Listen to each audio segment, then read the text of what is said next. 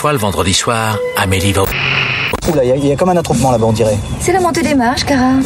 Cannes, le festival, ça vous dit quelque chose? The film that won the Palme d'Or to town. Wait, wait, wait, no Et d'ailleurs, il y a déjà un truc qu'il faut pas que j'annonce. Après toutes ces années de métier, ça me fait toujours un petit frisson. Peut-être je vais me voter Le Pen après ça. Madame, je ne n'écrirai rien sur ce film, c'est une merde. Vous le savez, il faut respecter cela.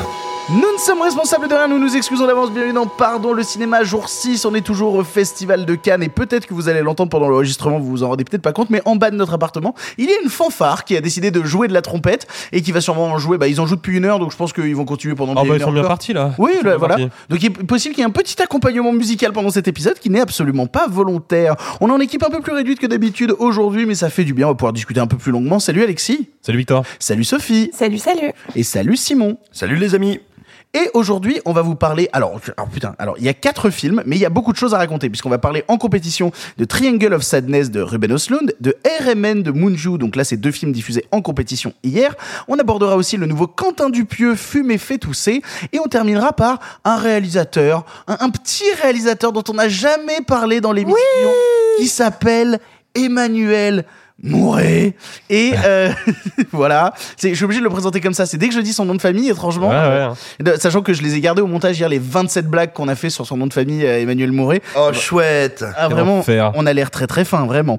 Euh, bref, on va commencer tout de suite par Triangle of Sadness qui est en compétition Ruben Östlund. Et si jamais vous n'avez jamais entendu parler, petit extrait pour recontextualiser. I have one joke. eh? Do you know how to tell a communist? It's someone who reads Marx and Lenin. And do you know how to tell an anti-communist? It's someone who understands Marx and Lenin. it's Ronald Reagan, funny guy. Uh, never argue with an idiot. They'll only bring you down to their level and beat you with experience. Mark Twain. Oh, okay. Triangle of Sadness, donc par le réalisateur de The Square, Ruben Östlund, qui s'appelle en France du coup, euh, celui-ci, Triangle of Sadness, s'appelle Sans filtre, parce que c'est une référence à Sans filtre Instagram, nous raconte qu'après la Fashion Week, euh, Carl et Yaya, un couple de mannequins et d'influenceurs, sont invités sur un yacht pour une croisière de luxe, tandis que l'équipage est au petit soin avec les vacanciers, le capitaine refuse de sortir de sa cabine et de dangereux problèmes s'approchent. On l'a tous vu ici et c'est Simon qui commence. Simon, qu'est-ce que tu as pensé de ce nouveau Ruben Östlund Est-ce que déjà c'est- son cinéma te parle? Est-ce que c'est un cinéma que t'aimes bien? Euh, Alors moi de lui j'avais vu, euh, quatre- euh, c'était Force Majeure si ma mémoire est bonne, Euh, enfin j'ai un doute sur le titre français. Hypnothérapie en français. Voilà c'est ça, effectivement. Voilà. Parce que tu sais, on a mis un titre anglais alors que le titre original est en français. C'est ça, je me souviens parce que comme, Comme Very Bad Trip mais Comme Very Bad Trip. surtout, je l'avais vu à Cannes et le titre français avait changé entre la projection à Cannes et la sortie, donc j'ai toujours un, un- un doute sur euh, son intitulé. Un premier film qui était euh, pas très intéressant formellement, mais qui était assez sympathique, dans lequel il y avait des pistes d'écriture euh, qui étaient pas dégueu. Et des pistes de ski. Absolument. Oh Après quoi, il avait fait The Square, qui était, euh, bah, grosso modo, euh, j'ai envie de dire, un, euh, une pub pour du, une pub pour détergent euh, avec un discours qui était à peu près celui d'Éric Zemmour sur l'art contemporain. Donc un film euh, laid et pauvre. Euh, du coup, j'hésitais un peu, tu vois. Je m'étais dit, tiens, est-ce qu'il y avait eu une embolie euh, canoise sur le second, mais est-ce que finalement il va revenir dans la veine du précédent? Il a eu un prix pour The Square à Cannes. Ah bah il a eu la Palme Palme d'Or. Ah, il a eu la Palme d'Or, c'est ça, oui. Et, donc j'étais un petit peu curieux. euh, et puis bon, bah, il lui arrive un truc qui est, bien humain, ma foi. Euh, c'est que quand on te valide, c'est pareil d'ailleurs avec les chiens, tu remarqueras quand on te valide parce que tu donnes la patte, par exemple, et ben tu es en plus enclin à donner la patte. Donc là, il vient donner la patte et il fait précisément là où Cannes l'avait félicité pour avoir fait la dernière fois. Euh, donc qu'est-ce que c'est que cette histoire? Eh bien, c'est une histoire euh, de grands bourgeois de gens très riches, mais des gens très riches de la modernité un peu quand même, hein, euh, euh, des grandes entreprises euh, libérales, euh, de- des influenceurs, enfin voilà, tout, euh, tout ce qu'on Des pourrait- marchands d'armes. oui, tout à fait. Ce qu'on pourrait appeler euh, une forme de euh, grande bourgeoisie euh, néolibérale, fière d'elle-même. Et donc le film va nous montrer. euh, Il y a un truc qui est, qui est sympathique avec ce film, c'est qu'il a envie que le spectateur se sente intelligent. Donc il va lui dire des trucs très très bêtes, mais en prenant un air très pénétré. Donc, on filme, tu vois, avec une, une jolie lumière, euh, vraiment une jolie lumière de, de, de clip d'il y a une dizaine d'années, tu vois, euh, ou qui va des fois un petit peu du côté euh, du cinéma, euh, euh, du cinéma autrichien. Vraiment pour que tu vois bien bien tout ce qu'il y a dans le cadre et on te dit, t'as vu, c'est fou quand, quand, comme les gens méchants sont méchants, c'est méchant. Et donc effectivement, tu te sens très intelligent parce que tu comprends vraiment tout ce qu'il veut te dire. Tu peux pas louper. Hein. Ce qu'il te raconte, c'est c'est extrêmement simple. Le problème, alors je ne sais pas si c'est dû à la profonde incompétence de Sloan parce que je pense que c'est un très mauvais cinéaste, ou si c'est dû en fait au- à un discours qui est bien plus vicieux et pernicieux qu'il n'y paraît, parce que tu crois au début que tu as affaire à une attaque en règle contre la bourgeoisie. menée de manière passablement idiote et indolore, parce qu'en fait, elle ne s'adresse jamais à qu'est-ce qu'il y a de scandaleux dans le, dans le concept de bourgeoisie. Qu'est-ce qui fait qu'il y a une injustice horrible? Non, elle te dit juste, Euh, c'est des gens un peu débiles quand même. hein. Euh, euh. Mais bon, passons. Et puis après, le film commence à développer un autre discours, parce qu'il va y avoir, je vais évidemment pas vous révéler ce que c'est, mais plusieurs bouleversements dans les rapports sociaux entre les personnages. Et là, le film se montre pour euh, l'infection qu'il est. C'est-à-dire qu'il te dit, mais vous savez, si on inversait l'ordre social, si les pauvres, si les miséreux, si les dominés devenaient dominants, eh bien, ils seraient encore pires. Parce qu'ils veulent se venger, parce qu'ils n'ont aucun scrupule. Et finalement, les bourgeois, bah, on peut rire un peu d'eux. Parce qu'en fait, c'est un film bourgeois sur les bourgeois. C'est-à-dire qu'il y a de l'autodérision. Il y a deux régimes du, du rire dans le film. Il y a l'autodérision quand on est entre bourgeois. Et il y a la moquerie infecte quand on parle des dominés et des pauvres. De qui est-ce que se moque vraiment le film? Il y a une personne en situation de handicap qui, après un AVC, ne peut plus dire qu'un seul et unique mot. Elle, elle est moquée physiquement, elle est moquée moralement. Elle, vraiment, le film, si le réalisateur pouvait y recouper pour aller lui chier dans la gorge, il le ferait. Euh, et puis, il y a évidemment tous les personnages de domestiques qu'on humilie constamment. Et là, par exemple, pour moi, il y a une séquence qui dit très bien quel est le- l'enjeu du film. Euh, euh, c'est pas un spoil, hein, ce que je vous fais, c'est vraiment euh, un petit, une articulation euh, comique. Euh, Il y a une scène qui voudrait être à la fois drôle et malaisante sur une vieille dame qui est, très riche bien sûr et qui dit à une des on va dire domestiques hein, euh, du, du bateau euh, moi j'ai envie que vous vous amusiez. Je veux vous aider à vous émanciper. Venez faire une baignade avec moi dans le jacuzzi maintenant, c'est un ordre. Et il y a donc une scène supposément de malaise qui devrait critiquer le rapport de cette femme à tout ça, mais en fait, la scène se moque de qui et rit de qui? Exclusivement du malaise de cette jeune femme qui sait que si elle va se baigner avec la riche, elle va faire une faute professionnelle et se faire virer. Il y a deux régimes du rire toujours dans le film. Ceux des puissants qui on fait un peu d'autodérision parce que ils sont quand même ridicules ces gens qui finissent par péter à table et par se vomir dessus et et les faibles et les pauvres qui eux sont humiliés perpétuellement par le long métrage. Et c'est d'ailleurs précisément tout le sens de la dernière séquence où le seul personnage qui aurait voulu se venger socialement, qui, qui t'a été montré littéralement comme une sorcière, est dans le dernier plan devenu totalement une sorcière quasiment sortie de ring. Et pour moi, donc, c'est un film qui n'a pour lui que deux choses. Une bande originale que je trouve assez sympa. euh, et un truc qu'il faut lui reconnaître, c'est un tempo comique. Alors, c'est un tempo comique qui est au service de l'ignoble et de l'abominable dans un film qui est d'une laideur, euh, incroyable. Mais vraiment, hein. Mais donc voilà, c'est probablement le truc le plus infect que j'ai vu à Cannes depuis 12 ans. Alexis Euh, bah, je souscris à une grande partie de ce qu'a dit Simon, et je dis bien une partie parce que moi je me suis barré de la salle au bout d'une heure de film à peu près. Euh, parce que bon, déjà, je suis hémétophobe, donc les séquences de vomi à répétition, c'est un peu rude, mais aussi parce que j'ai très vite compris où vers quoi euh, allait tendre le film. Moi, je suis pas, je j'ai pas eu une réaction hostile aux 15 premières minutes du film, euh, qui je trouve ont effectivement, comme tu le dis Simon, un vrai tempo comique et, c'est toujours appréciable. Euh, et, et qui sont certes euh, au, au service d'un discours un petit peu redondant déjà parce que c'est pas le premier film à aborder cette question-là sous cet angle-là et qui euh, fondamentalement ne réinvente pas la roue et en même temps c'est normal le film est en compétition officielle à Cannes il peut pas se permettre de réinventer la roue Euh, et mais je voilà je passe pas un mauvais moment.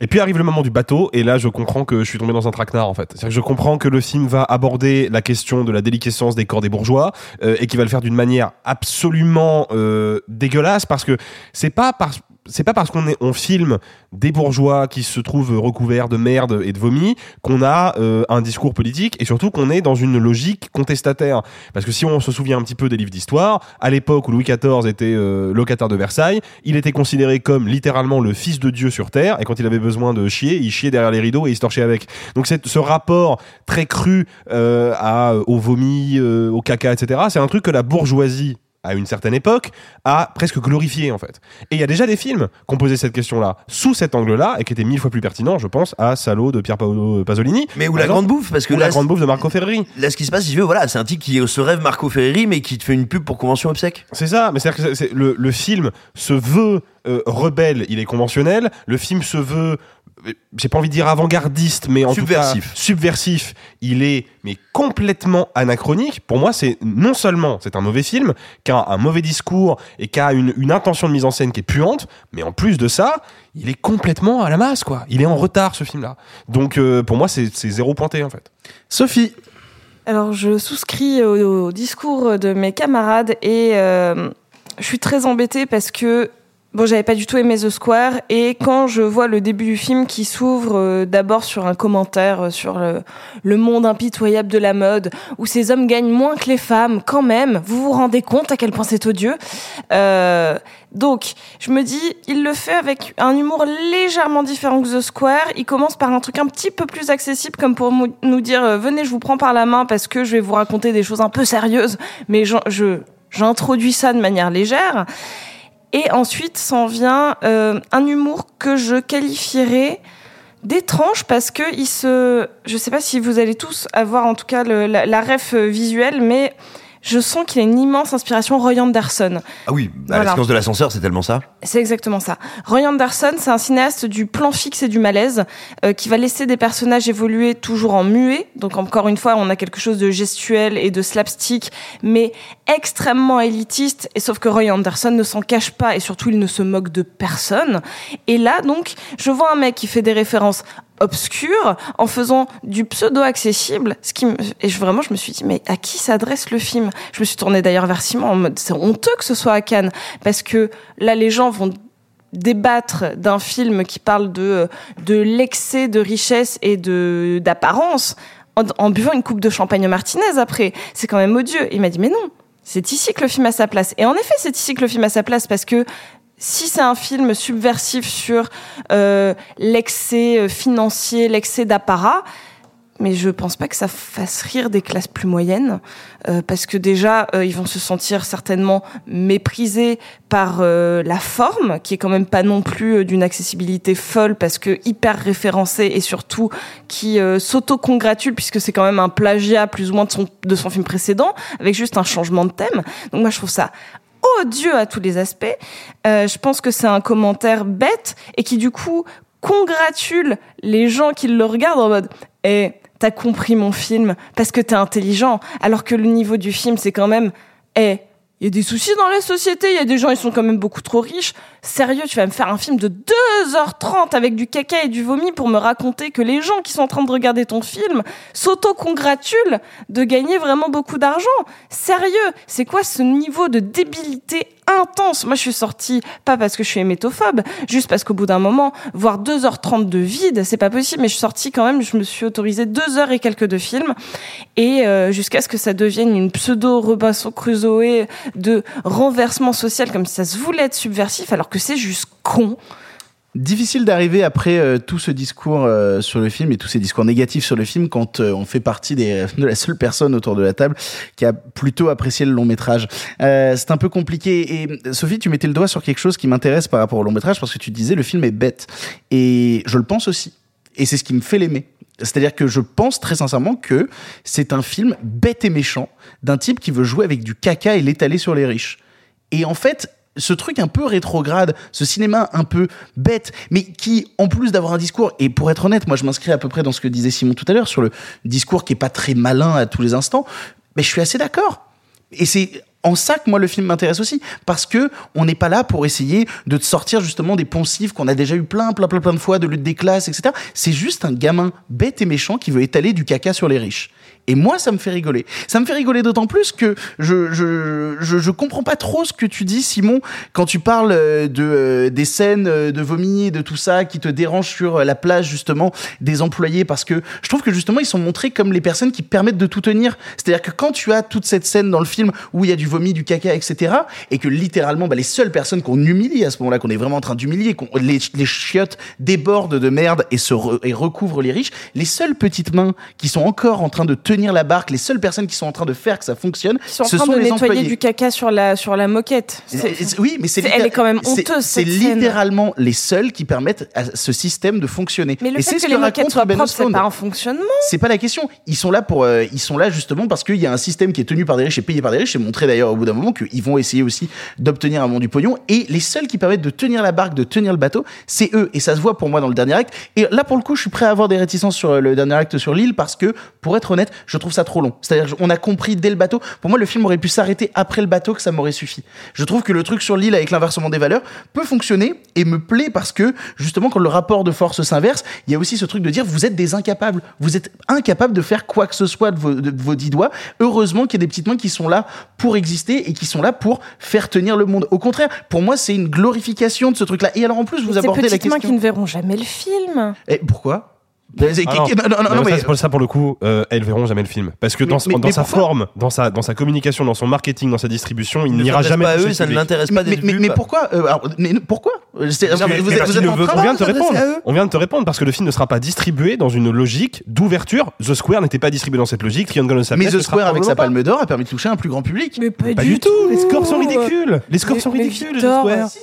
Mais si, justement. Et bien Il aurait non. sa palme d'or, Austin, quoi que ce soit, n'aurait aurait moins marché. Mais là, il y avait une volonté. Mais il n'a pas marché le film. The Il n'a pas marché du tout. Je crois qu'il a fait 300 ou 400 000 entrées, de quoi tu parles? Mais euh, 300 ou 400 000 euh, rien qu'à Paris, il y a 2 millions d'habitants. Mais c'est pas la question. 300 sûr ou que 400 si, c'est la- c'est la question. 300 ou 400 000 entrées, c'est pas 20 000. Euh, Grave, il a fait 150 000 entrées, 80% sont à Paris. Donc euh, tu peux faire 300 000 entrées avec des entrées parisiennes ou des entrées de grandes Je villes. sais pas, vous êtes tellement parisiano-parisien, moi je l'ai vu à Lyon, grave. Euh, mais pour le coup, euh, attends, j'aimerais terminer sur un truc quand même, parce que vous parlez de la présence à Cannes euh, du film, comme si c'était dérangeant d'avoir ce commentaire-là à Cannes et qu'après on allait en parler en euh, en Ah s'auto-congratulant. non, moi je te dis que mon père il est précisément à sa place. Bah oui, mais moi je suis. euh, en fait, moi je- c'est bizarre qu'on ait jamais eu ce commentaire quand il s'agissait du cinéma de Ken Loach, quand il s'agissait du fait de remettre une palme d'or à un film de Bong Joon-ho comme Parasite, qui est un film qui littéralement, quand j'avais interviewé Bong Joon-ho sur le film, il dit moi je fais des films d'horreur pour choquer les bourgeois, et c'est exactement ce qu'il pensait de son Parasite, et c'est le film qui reçoit la palme d'or. En fait, quand vous commencez à commenter la présence même du film à Cannes, je pense que vous vous trompez. Alors je vais vraiment parce que trompes sur ce c'est- qu'on veut dire. Ah, bah, vas-y, dis-moi.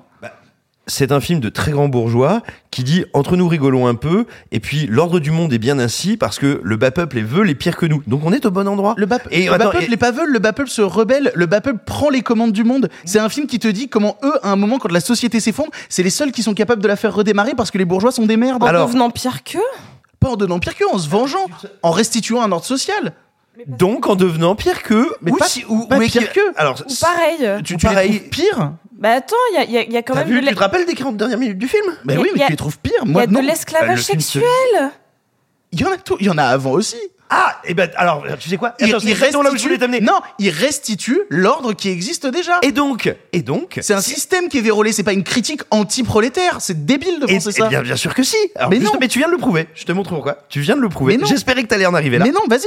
Parce que si, quand on donne le pouvoir aux autres, ils reproduisent la même chose, c'est finalement que tout cela est immuable, que ça n'est pas si mal, et qu'en fait, on a tort. Non, si. non, là tu te perds. À partir du moment où tu dis c'est pas si mal, que c'est immuable, je suis d'accord que tu dis c'est Ah pas bah, si mal, c'est tu immuable. trompes. Bon, tu- C'est c'est pas le film n'est jamais complaisant par rapport à cette situation-là. Ah bah si, il y a Ah une scène qui te le dit, une scène qui est faite Bah pour non. ça, qui, bah, qui est- qui ne sert qu'à ça, qui est bien longue en plus, entre Woody Harrelson le capitaine et notre ami le milliardaire russe, où on te dit genre, c'est dingue, et finalement, moi l'américain marxiste et toi le russe capitaliste, bon on est les mêmes merdes. Bah effectivement, si tout se vaut, rien ne se vaut. C'est précisément le discours et le but de cette scène. Donc oui, le film assume parfaitement un relativisme et un cynisme total, maquillé, en conscience et en critique de classe. Je trouve, honnêtement, Sa Majesté des Proutes, c'est infect. Bah non, je suis pas d'accord et je pense que c'est même du même niveau qu'Orange Sanguine, donc je comprends pas pourquoi euh, soudainement Orange Sanguine te plaît et celui-là te déplaît. Bah, déjà, il y a une Bah, différence fondamentale. Orange Sanguine, les gens sortaient de la salle en hurlant. Là, ils riaient en applaudissant. Donc, manifestement, c'est pas la même chose. Mais non, parce que c'était justement vachement plus satisfaisant de voir des riches se faire humilier. Moi j'aime bien voir des riches se faire étaler du caca sur le visage. Oui, mais Victor, quel est le niveau de vie du public au Festival de Cannes? Ça, c'est une vraie question. Non, mais c'est une vraie question. Le même Le- niveau du public qui va voir Ken Loach à Cannes. Oui. Quel rapport alors, Mais alors. quel est le rapport avec Ken Loach Au passage, d'ailleurs, on pourrait se poser la question du niveau de contestation du cinéma de Ken Loach, mais ça, c'est un autre sujet. Euh, parce qu'encore une fois, quand tu contestes le système, tu vas pas chercher ta palme d'or. Non, mais c'est. Tu ne vas pas Alors, la chercher. Juste, Et, euh, juste- on, en la parlait hier, t'avais une vision radicale quand tu contestes le système, tu dois faire des films avec trois sous dans Et un coin qui ne seront techniquement, montrés nulle part, ça oui, n'a aucun sens. Techniquement, oui. C'est Ça pour ça que la contestation ça. anti-système la plus radicale qui soit, euh, ce qui est. euh, C'est de pas faire de être- film du coup. Non. Ce que je veux dire, c'est que ça n'est pas, laisse-moi finir ma phrase, la contestation la plus radicale du système, c'est pas forcément une bonne solution, en fait. La solution est peut-être à trouver dans l'équilibre. Bong Joon-ho, il trouve l'équilibre avec Parasite. Parce que Bong Joon-ho, c'est un bourgeois. Il est riche et il est puissant dans le cinéma coréen et il fait des films aux États-Unis, il est payé très très cher. Mais il a quand même conscience de comment fonctionne le monde et surtout, il perd pas de vue que il filme avant tout des personnages. Chose qu'oublie complètement Ruben Östlund. Bah, je pense que ce qu'on parle, enfin, ce dont on parle là, c'est vraiment d'honnêteté.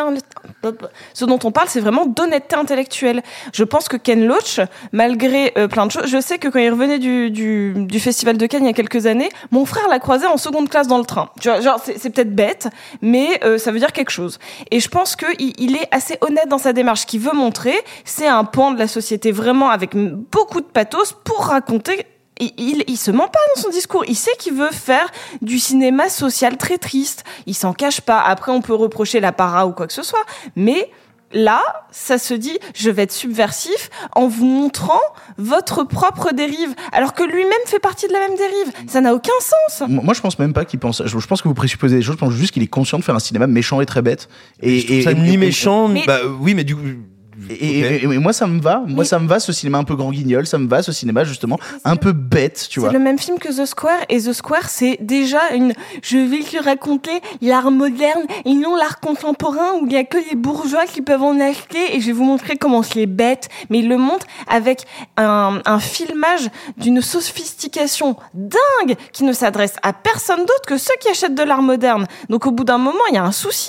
Mais on peut se poser aussi un peu la question de, je veux dire, quelle est la qualité, la réussite d'un film qui a donc un premier tiers, enfin pas un premier tiers, une première partie qui n'a aucune utilité narrative, aucune utilité psychologique, qui est juste là pour dire euh, tiens attends puis je vais en mettre un peu sur les influenceurs et sur la mode. Ça ne sert à rien. On suit uniquement deux personnages pendant 25 minutes qui ne s'avéreront pas des protagonistes du film, qui sont très secondaires, qui ne servent à rien. Ça n'a aucun. Ça c'est pas vrai. Ils sont présents tout le long, justement. Oui, mais après, ils ne sont plus présents de manière supérieure aux autres personnages. Absolument plus. Donc, cette focalisation, elle a un seul but. C'est faire en sorte que le film aille taper les 2h30 pour ressembler à l'idée que se fait Osloon d'un film canois. Parce que s'il enlève ça, il a juste une comédie chorale sur un bateau et sur une île qui dure 2 heures pile. Et là, tout d'un coup, bah attends. En plus, ça coûte rien. On va faire ça dans un resto, une chambre d'hôtel. On va te les faire parler 25 minutes. Moi, je vais te dynamiser ça au montage. Donc, c'est médiocre, mal écrit. Psychologiquement, ça n'a aucun Encore sens. une fois, des présuppositions, hein, vraiment. hein. Ah bah non, je constate la nullité.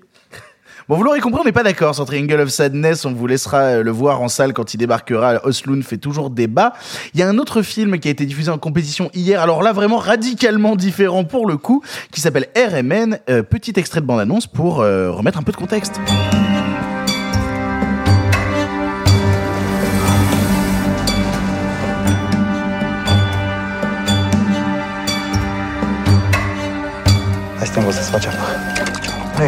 N-am mai trebuie ceva ca să supraviețuiești. Tu trebuie să nu-ți fie milă. Cei care le-ai milă mor primul și vreau tu să mor ultimul. Rudi! Rudi! Să nu te apropii niciodată de animale sălbatice neînarmate. RMN de Cricri Munju, euh, et parce qu'il s'appelle Christian, mais on a décidé qu'on l'appelait Cricri, c'est comme ça, c'est pardon le cinéma, on fait des choses qui n'ont pas beaucoup de sens, et c'est dû à la, à la fatigue et à l'alcool. Euh, nous raconte l'histoire de Mathias qui, quelques jours avant Noël, est de retour dans son village natal multiethnique de Transylvanie après avoir quitté son emploi en Allemagne. Il s'inquiète pour son fils Rudy qui grandit sans lui, euh, sans lui, et pour son père Otto, resté seul. Et d'ailleurs, il, il souhaite revoir Cilia, son ex-petite amie. Et après, d'après ce que j'ai vu, il y a aussi des histoires euh, d'employés étrangers qui débarquent dans son usine, et la paix de la communauté est troublée. On l'a pas vu, mais Simon l'a vu en compétition. Simon, dis-nous, qu'est-ce que tu as pensé en compétition de ce RMN Je crois que tu y allais un peu euh, sans l'envie et que le film a réussi à t'attraper. Alors, je sais pas si je suis allé sans l'envie. Disons que le cinéma de Christian euh, Mungiu, qui a déjà eu quand même une palme d'or à Cannes pour trois mois, trois semaines, deux jours, qui a également présenté Au-delà des collines et Baccalauréat, qui a vu le Grand Prix ou le Prix de la mise en scène, je ne sais plus. Euh, bref, mais donc qui est un auteur qui maintenant vient depuis quelques temps à Cannes et, et propose un, un cinéma qui marque euh, souvent les, les festivaliers et les jurys. Euh, je trouve que c'est de très très haute tenue toujours, mais c'est d'habitude pas une grammaire de cinéma qui moi me passionne. Je- J'en reconnais les qualités, je les constate évidemment, euh, elles me paraissent indiscutables, mais c'est pas ma cam, disons. Euh, donc là, j'y allais euh, non pas sans l'envie, tu vois, avec une relative curiosité, mais en me disant, bordel de Dieu, ouais, la séance est quand même à 22h30, ça fait 2h20. Cheer up euh, Et ben écoute, le film m'a roulé dessus, mais littéralement, il m'a écrasé la tronche. Euh, on suit effectivement d'abord de manière assez distincte, puis qui vont euh, s'entrelacer, euh, s'entrelacer de façon assez passionnante, euh, la déliquescence des liens dans une société euh, donnée, un petit groupe social, mais également la déliquescence des liens dans la famille d'un individu donné et comment certains liens se défont, d'autres se créent et comment tout ça finit par s'entrechoquer de manière terrible. C'est un film qui nous raconte quelque chose de la Roumanie. Ce qu'il faut bien voir, alors je vais pas du tout me prétendre expert de la Roumanie, mais je suis allé après la, la projection lire deux trois bricoles que je voulais vérifier pour voir si euh, le film essayait d'anticiper une situation, la dire, je suis décrivait. allée en Roumanie du coup. J'ai fait un aller-retour là Tu dans la nuit. trekking. euh, J'ai appelé, j'ai appelé mon Ubercopter, j'ai regardé, je fais, ah, c'est pareil. Euh, non, donc euh, en gros voilà, Euh, il y a pas mal de zones en Roumanie qui se trouvent dans une situation euh, paradoxale et assez explosive euh, socialement. Euh, Il y a à la fois une grande partie de la population active et notamment des hommes qui quittent la Roumanie pour aller travailler dans d'autres pays comme travailleurs détachés de l'Union européenne. Du coup, ces villes, ces villages, euh, elles font venir des travailleurs étrangers pour remplir des boulots qui jusqu'à présent euh, étaient euh, dévolus aux Roumains, mais dont le salaire minimum est moindre que celui des autres pays limitrophes ou des autres pays de l'UE. Et donc, il y a à la fois une colère et une frustration de voir les forces vives d'un lieu donné, donc en l'occurrence les hommes, se barrer, et de voir arriver des gens qui vont être de, de, ou, de, ou vraiment encore plus loin d'Europe, ou qui vont carrément être, comme c'est le cas dans le film, népalais pour les uns, sri pour les autres, et où là tout d'un coup il y a un truc genre mais qui sont ces gars? Ils viennent travailler à la boulangerie, euh, ils mettent les mains dans le pain, est-ce qu'ils sont, euh, est-ce que c'est des bons chrétiens? Mais ce seraient pas des musulmans nan, nan, nan. Donc on a une partie de la population qui se déplace, une autre qui arrive, et des gens qui restent au milieu, qui ne veulent pas, ne peuvent pas comprendre ce qu'il y a. Et alors là où ça devient assez impressionnant, en gros Mungyu il a, il a, il a cette, euh, ce qu'il dit lui, c'est qu'il veut faire des films réalistes, et ce qu'il entend par réaliste, c'est d'essayer de faire à ce que ce qui se passe à l'image puisse être de, la, de nature à arriver. C'est-à-dire qu'il est, il est allé chercher un véritable village qui est dans la situation que je viens de vous décrire. Et il a une tendance à faire des plans séquences qui sont en général des plans fixes extrêmement longs, mais qui relèvent du génie. Alors, moi, je suis le premier à aimer les mouvements d'appareil, à aimer la composition des cadres. Bah, typiquement, à un moment, vous avez un plan séquence en plan fixe, donc la caméra ne bouge pas d'un iota, sur une assemblée, euh, assemblée communale hein, du petit village où on, on discute de la situation. C'est un plan fixe de 17 minutes.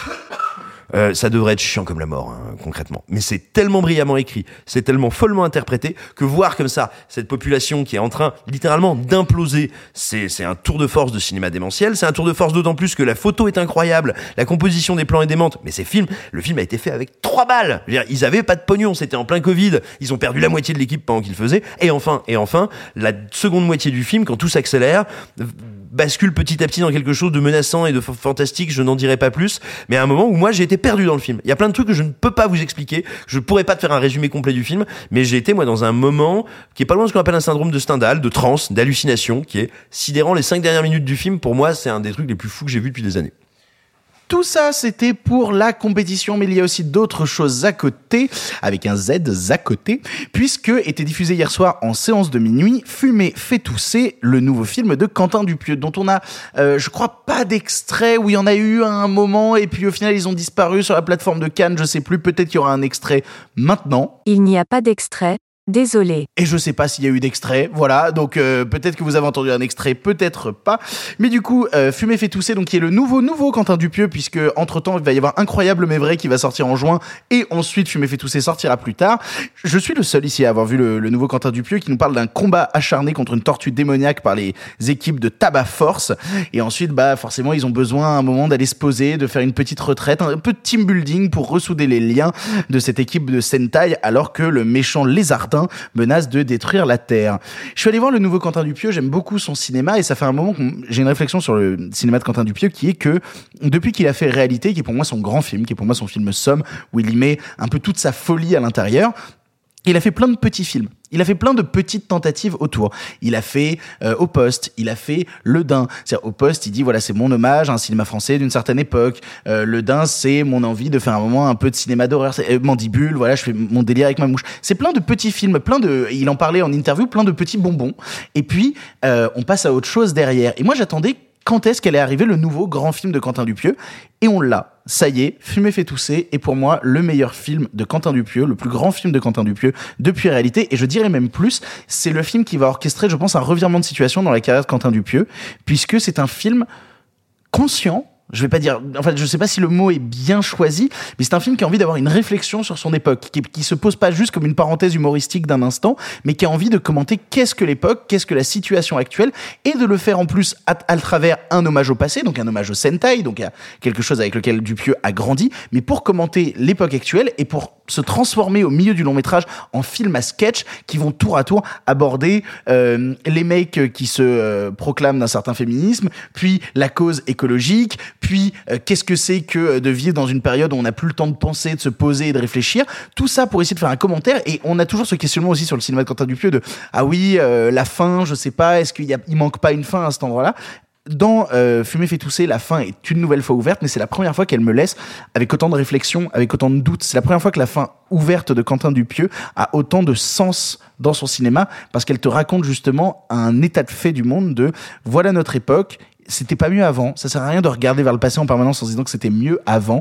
C'est un film qui te dit justement, on est dans notre époque, comment est-ce qu'on peut la construire pour en faire quelque chose de bien? Le casting est absolument démentiel parce que l'équipe du Sentai, c'est littéralement Gilles Lelouch, Jean-Pascal Zadi, Oulaya Amamra, Anaïs de Moustier et Vincent Lacoste. Mais après, dans les sketchs, on va retrouver euh, l'équipe du Palmacho, on va retrouver euh, Blanche Gardin, on va retrouver Doria Tillier, on va retrouver Jérôme Niel, on va retrouver plein, plein, plein, plein, plein, plein de gens qui vont construire le film. Et il y a même une marionnette de rat qui bave de l'acide, qui a la voix d'Alain Chabat. Voilà. Euh, et le méchant lézardin est interprété par Benoît Poelvoorde. Le casting est complètement fou au service d'un film profondément mélancolique, profondément touchant, extrêmement drôle, parce qu'il faut le dire, le film est quand même très drôle. Mais c'est la première fois que au-delà d'avoir ri devant un Quentin Dupieux, j'ai envie de réfléchir en en sortant, j'ai envie de me poser des questions, j'ai envie d'analyser son cinéma. Et ça m'a plutôt passionné. J'ai très, très, très, très hâte que Fumet fait, fait, fait tousser sorte en salle, parce que derrière ces aspects de, de comédie, un peu hommage euh, aux années 80, bah, se, dé- se dessine surtout un film qui est en train de changer la carrière de son cinéaste, qui a envie de parler d'autres thématiques. C'est pas étonnant qu'ils réunissent tout ce casting pour ce film-là. Il y a une envie de dire, venez tous avec moi, je vous emmène vers de nouvelles aventures, je vous emmène vers mon nouveau Venez cinéma. tousser avec moi. Venez tousser avec moi, waouh Toi-même tousser Très bien. Euh, non, non, je suis extrêmement fan de Fumer fait qui sera sûrement un de mes gros coups de cœur de ce festival de Cannes. Et en parlant de coups de cœur de ce festival de Cannes, on en a parlé hier, on en parle depuis des jours. Sophie a des posters dans sa chambre, on en parle depuis très très longtemps. Le nouveau Emmanuel Mouret, chronique d'une liaison passagère avec Vincent Macaigne et Sandrine Kiberlin, a été diffusé hier soir en Cannes première. On avait tous euh, hâte de le voir. Moi-même, j'avais pris une place en me disant, oh, je vais aller voir Emmanuel alors- euh, Emmanuel Moury, tout à fait, à Emmanuel Mouret, alors que je suis pas forcément un très grand fan des choses qu'on dit. Ah, tu as l'air culon et je me suis pas mise à côté de toi, mais je me suis dit que t'allais râler. c'est vrai. Et donc le nouveau Emmanuel Mouret nous raconte l'histoire d'une mère célibataire et d'un homme marié qui deviennent amants, engagés à ne se voir que pour le plaisir et à n'éprouver aucun sentiment amoureux. Ils sont de plus en plus surpris par leur, complexe, euh, par leur complicité. On l'a vu donc avec Sophie et Alexis, et ben évidemment, c'est Sophie qui commence. Sophie, qu'est-ce que tu as pensé de ce Emmanuel Mouret? J'avais tellement besoin de ce film après le Oslound. Vraiment, je, je sortais d'un film euh, euh, pédant et prétentieux et je me retrouve devant une un conte, genre en fait juste une, une histoire tellement simple mais tellement honnête. Euh, J'adore quand le cinéma ne prétend pas être autre chose qu'une parenthèse enchantée dans ton univers un peu malheureux. Et quand je suis rentrée dans le, dans le film, j'y ai vu un, un- une histoire d'amour qui était en fait un hommage à Agnol. C'est vraiment euh, pour moi une déclaration d'amour au cinéma de Woody Allen euh, de, la grande période Manhattan. Parce que c'est très bavard, c'est très drôle, c'est très léger. Et les seules problématiques qu'il peut y avoir c'est euh, ah bah est-ce que est-ce que je suis assez viril? Est-ce que je toi, comment tu te sens en tant que femme dans cette relation et, elle qui va dire mais moi je suis très bien. Elle, est tout le temps très bien, Sandrine Kiberlin dans le film, elle est tout le temps très heureuse et c'est vraiment le personnage de Vincent Macaigne qui va euh, être perturbé partout, par euh, par le vent, par euh, juste l'idée de trop parler, par l'idée d'être trop pudique, pas assez de parler trop ou de se taire. Et il y a une dynamique entre les deux que j'avais pas vue, une alchimie mais tellement merveilleuse où en fait, je suis assez impressionnée parce que euh, certes, c'est du cinéma bourgeois, mais pas qui parle de bourgeoisie, qui parle juste de deux personnages qui s'aiment, et que la, le contexte bourgeois euh, empêche d'avoir des, des parasites euh, de d'autres sujets euh, sociaux ou des gros perturbateurs. En fait, là, comme ces personnages n'ont aucun autre souci que de savoir si les murs vont être peints de cou- couleur coquille d'œuf ou blanc cassé, littéralement, et ben en fait, ils n'ont à penser qu'à eux et qu'à leur euh, intérieur et qu'à leur euh, leur amourette. Je suis impressionnée en fait de réussir à faire des personnages féminins aussi modernes et aussi cool. C'est des vrais beaux personnages complexes qui sont écrits avec beaucoup de délicatesse. Et moi, quand je vois une Sandrine Kiberlin qui est une mère célibataire de euh, trois ou quatre enfants grandissants, qui elle-même n'est plus exactement la même personne que quand elle avait 20 ans, qui essaye de se détacher de la passion, qu'elle fait tout ça avec un homme qui, lui, au contraire, est très ancré dans le réel, est très perturbé par tout ce qui se passe, mais en fait, c'est elle la plus puissante et elle n'hésite pas à le dire. Et tout le rapport qu'ils vont avoir avec un autre personnage, parce que la sexualité, si elle n'est jamais montrée, est extrêmement euh, dialoguée dans le film. En fait, tout ça, je trouve ça passionnant parce que le film est vraiment drôle. Vincent Macaigne porte tout le comique du film dans ses mimiques, dans sa gestuelle et dans euh, dans dans son rythme de dialogue un petit peu théâtral, mais c'est pas pour mon déplaisir. Et donc, pour moi, c'est un immense coup de cœur. Parce que, encore une fois, c'est ce cinéma-là, personnellement, dont j'ai besoin en ce moment. Est-ce que je dis mon avis sur euh, le, le Emmanuel Mouret? Le temps est venu, Victor. Est-ce que, est-ce que, est-ce que on, on- non, ah, tu sais quoi, Alexis, vas-y. Tu parles d'abord de Emmanuel Mouret. Je, j'en parlerai Faisons- à la fin. Faisons un peu durer le, le suspense. Vas-y, vas-y. Bah en fait, moi c'est rigolo parce que je vis, toute proportion gardée bien évidemment, la même chose avec le Mouret que Simon a vécu avec le Munju. C'est que moi de base, euh, ce genre de rhétorique filmique là, ça ne me parle pas du tout. C'est-à-dire que soit ça me laisse complètement froid, soit même pire, ça me révulse. Euh, ou plutôt ça me rejette. Moi j'ai vu qu'un seul film de Emmanuel Mouret à part Chronique d'une liaison passagère, qui est Fais-moi plaisir, qui est sorti en 2009, avec euh, Julie de Godrèche et Déborah François, à côté duquel j'étais mais complètement passé. Vraiment un film qui n'a eu aucun impact euh, sur moi, à part celui de m'ennuyer profondément. Euh, bah, j'ai plutôt apprécié Chronique d'une liaison passagère. Et je l'ai apprécié pour le, le point qu'a soulevé euh, Sophie très justement, c'est que c'est un film qui a une vraie fibre Woody Allen. Mais qui, moi ce que je trouve intéressant, c'est que qu'on aime ou qu'on n'aime pas son cinéma, Mouret il a une personnalité qui, s'exprime de manière assez sobre, mais qui mine de rien est identifiable, et il arrive à faire des appels du pied au cinéma de Woody Allen et à ses thématiques sans jamais trahir son identité de cinéaste, ce qui est déjà un truc que je respecte beaucoup. Deuxièmement, je trouve que le film est vraiment très bien écrit. Les dialogues sont très finement ciselés, il y a un tempo euh, comique qui est absolument parfait, les deux acteurs sont géniaux, donc vraiment la direction d'acteur est au top, Euh, et puis surtout, c'est un film qui a pas, qui a pas que celle de raconter une histoire d'amour, comme le disait encore une fois euh, Sophie. Je trouve que la grande qualité du film, déjà, c'est sa durée.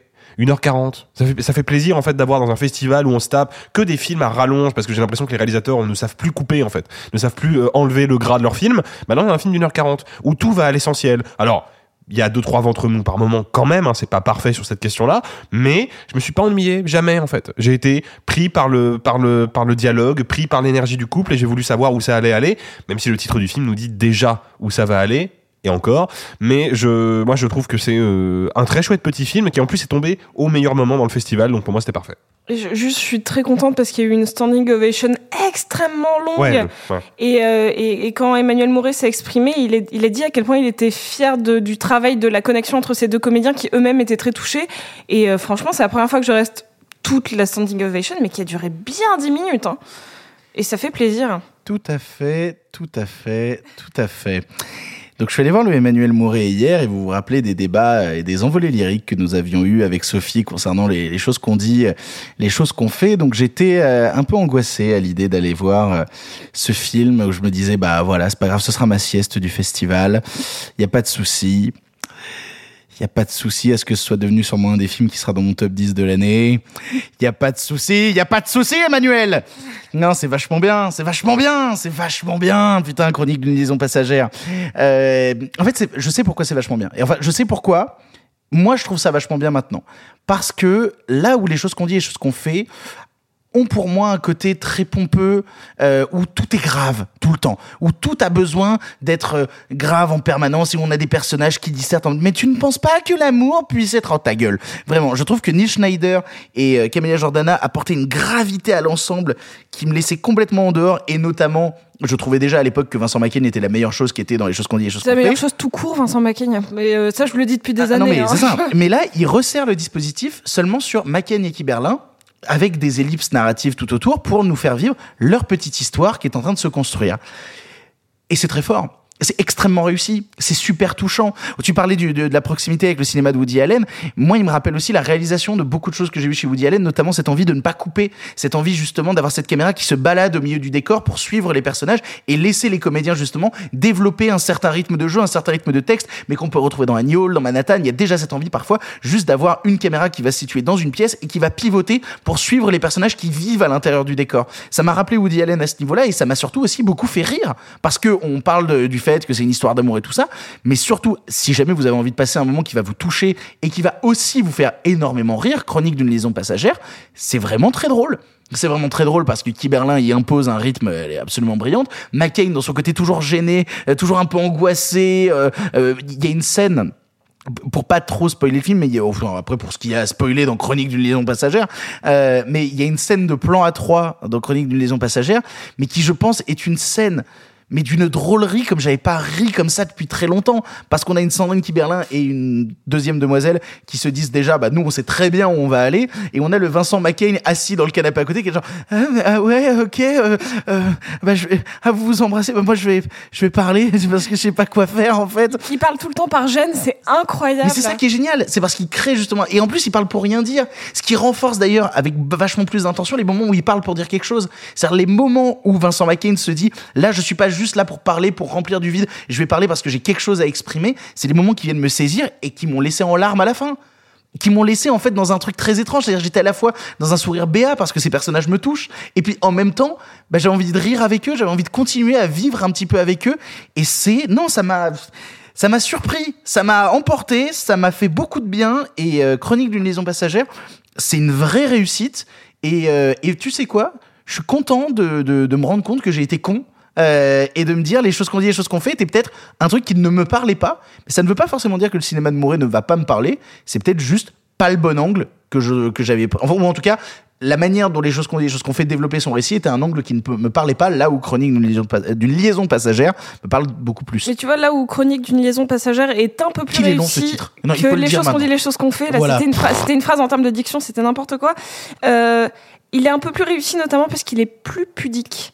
Et ça, c'est peut-être aussi. On peut s'imaginer qu'une histoire de tromperie, ça va forcément être quelque chose où euh, la femme ou le- les amants vont intervenir, mais en fait, c'est un truc centré sur leur liaison à eux, et c'est une vraie On réussite. voit jamais la femme de Vincent McCain. Non, mais au À début, aucun on, au début, on n'a même pas leur prénom à eux.